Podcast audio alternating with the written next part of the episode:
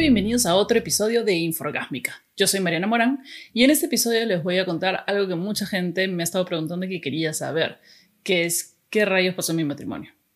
Aparte de que me estoy separando, o sea, aparte de que me separé y me estoy divorciando, claro está, este, quieren saber qué efectivamente sucedió en la ceremonia del matrimonio, ceremonia entre comillas. Resulta que el día que me casé, que fue un día de diciembre, ya eh, la verdad que iba a ser solo una, bueno, fue solo una ceremonia por civil, porque ninguno de los dos es religioso y, y nada, no queríamos ninguna ceremonia de ese tipo. Pero mi mamá estaba tan emocionada que su única hija mujer se iba a casar, así que nos regaló eh, la fiesta de matrimonio. Iba a ser un juego.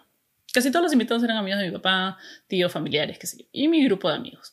Pero cada vez que yo voy a una de estos eh, matrimonios, me llega a la punta de la teta izquierda tener que esperar que llegue la novia de pasearse por donde rayos carajos quiera tomarse su pinche foto para que me sirvan un trago o un mísero bocadito.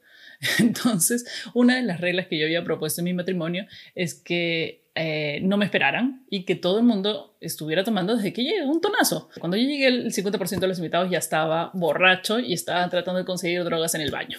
La cosa es que estuvimos bailando, estuvimos, este, nada, estábamos porreando. El matrimonio había empezado como al mediodía, habían llegado los invitados, yo llegué a la una y ya eran como las 5 de la tarde. Nos estábamos haciendo, estábamos haciendo, este, eh, bailando la conga con mi abuelo.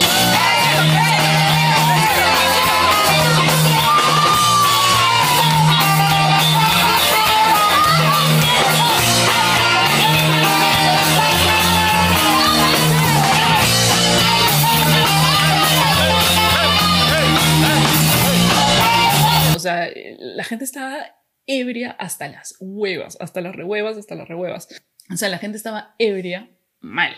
Mi hermano, que se tenía que ir a chambear, creo, y era la casa donde vivía porque eh, se celebró en el matrimonio, se celebró en la casa de una amiga nuestra en común que nos había prestado el jardín de su casa para hacer este, la fiesta. Pero mi hermano ya estaba empezando hasta a esconder las botellas de trago. Porque decía, tus amigos son unos alcohólicos, están haciendo ridículo, y se, ya se puso como, este, empezando a decomisar las cosas ya la pista de baile se había convertido, tú sabes, cuando pasa en estas fiestas, ¿no? O sea, uno toma, chupa, se cae el trago encima de estas pistas que ponen eh, tabladillos, que ponen pintados al duco con un montón de capas de pintura mate o, brillante o no sé qué, y resbala. O sea, eso, más la chorrea de alcohol, es una, una receta para el desastre. Mi papá me llama para bailar y estaba bailando tranquilamente con mi padre. Obviamente estaba borracha. Él estaba borracho, mi madre estaba borracha, todo el mundo estaba borracho. Y estuve bailando con mi padre y de repente me caí, me resbalé, de la manera más normal, de la manera más común. Me resbalé y mi rodilla eh, se cayó así, pac, sobre el tabladillo. En ese momento lo único que pude hacer es gritar del dolor absurdo que tenía en la rodilla. Y la rodilla se empezó a hinchar, hinchar, hinchar. Y yo lloraba y lloraba y lloraba. La cosa es que se me hinchó, se me hinchó, se me hinchó. El tamaño que tenía la rodilla no era normal. Y estaba morada y una cosa horrible. Así que llamaron a la ambulancia. Y en algún momento de mi matrimonio me sacaron con vestido de novia en una ambulancia. Llegué a la clínica, eh, estaba completamente borracha. Había llegado y era cambio de turno de, de las enfermeras y el doctor y yo no entendía nada. Y venía una enfermera que aparentemente estaba saliendo con el doctor que me estaba atendiendo y se lo quería llevar.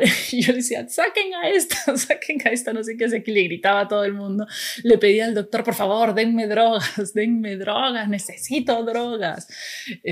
Y bueno, en ese momento no tenían para hacer más que rayos X y en los rayos X decía que mi rodilla estaba perfectamente normal. Así que le pusieron como un cabestrillo en la parte de atrás de yeso y lo vendaron y me fui a mi casa. Pasé mi noche de bodas en la casa de mis padres comiendo pizzas con mi esposo durmiendo en un sillón.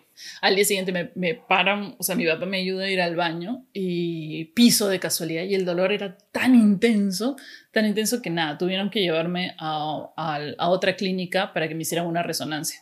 El doctor pidió una resonancia y efectivamente la cabeza de mi fémur se había roto y se había rajado por adentro. Entonces me tuvieron que poner yeso durante muchos meses. O sea, los primeros meses de mi matrimonio la pasé en yesada. No hubo ni luna de miel, ni noche de boda.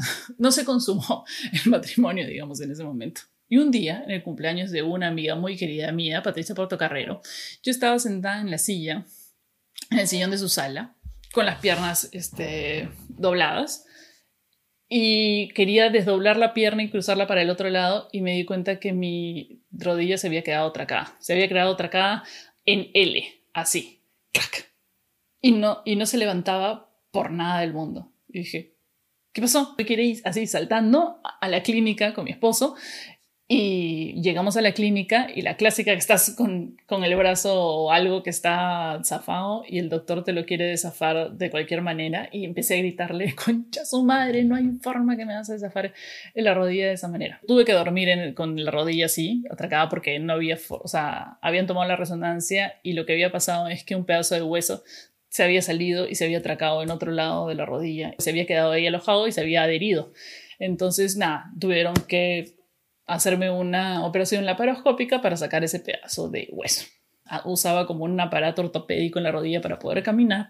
Maldecía a toda la gente que se estacionaba en los, este, en los lugares para discapacitados, porque realmente cuando uno tiene un impedimento físico para caminar a la tienda, es una pendejada que se estacionen ahí.